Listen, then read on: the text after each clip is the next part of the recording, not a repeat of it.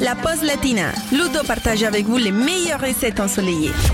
Attention, il y a du lourd aujourd'hui dans la pause latina avec une recette qu'on retrouve notamment dans la région de Galice en Espagne pour les repas de fête. Nous allons préparer un ragoût de bœuf, chorizo et champignons. Je vous ai prévenu, ça ne plaisante pas.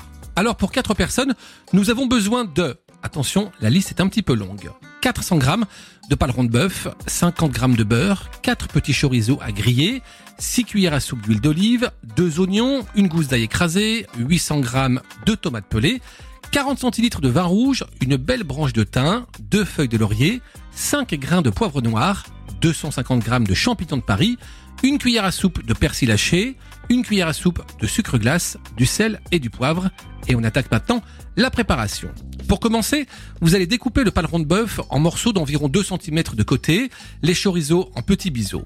Dans une cocotte en fonte, vous allez verser l'huile d'olive et la moitié du beurre et faire chauffer à feu moyen. Ensuite, vous faites revenir quelques minutes la viande en mélangeant à l'aide d'une belle spatule en bois jusqu'à coloration. Vous débarrassez la viande dans un récipient à part et vous la réservez. Maintenant, nous allons ciseler finement les oignons et faire revenir quelques minutes dans la cocotte avec l'ail. Une fois qu'ils sont colorés, on va ajouter la viande, les feuilles de laurier le thym, le poivre noir et les tomates pelées découpées en petits dés avec leur jus. Vous salez, vous poivrez, vous ajoutez le sucre glace et le persil et vous mouillez, comme on dit, avec le vin rouge.